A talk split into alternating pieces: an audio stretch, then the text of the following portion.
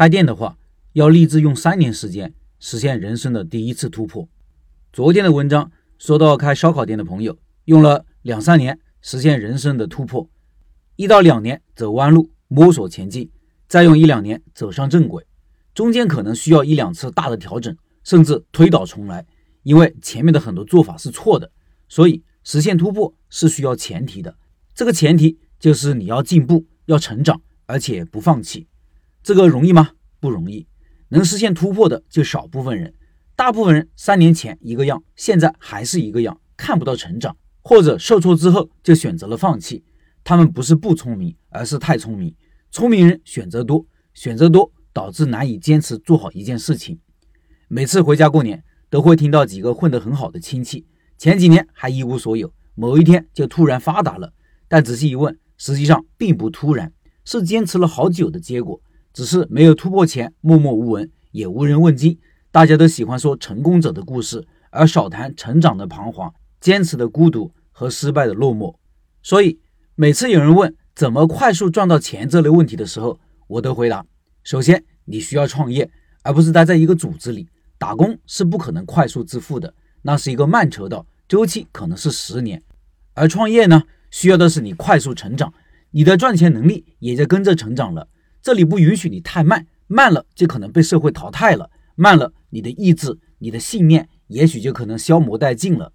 对于开店来说，用三年开出一家强盈利能力的小店，实现第一次突破；用五年开出三到五家强竞争力的店，实现第二次蜕变。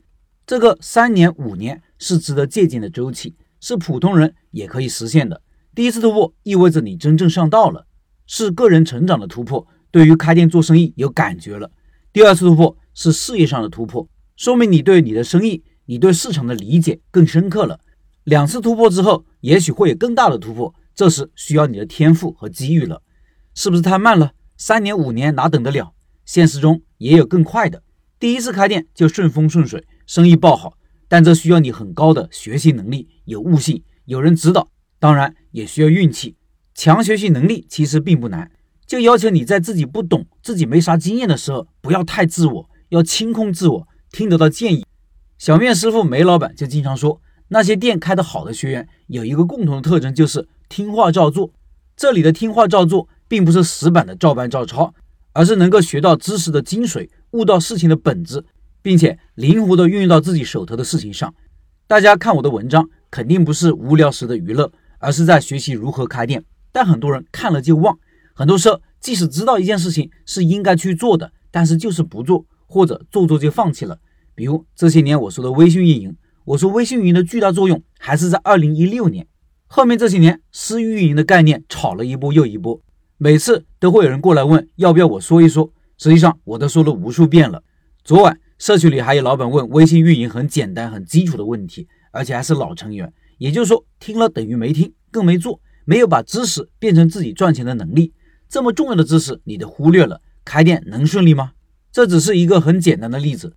实际上，开店还有很多方面，你光看开店笔记的文章就可以少走很多弯路，从战略策略到定位、定价、选品、选址、开业、宣传等等等等，我过去几年的文章都讲到过。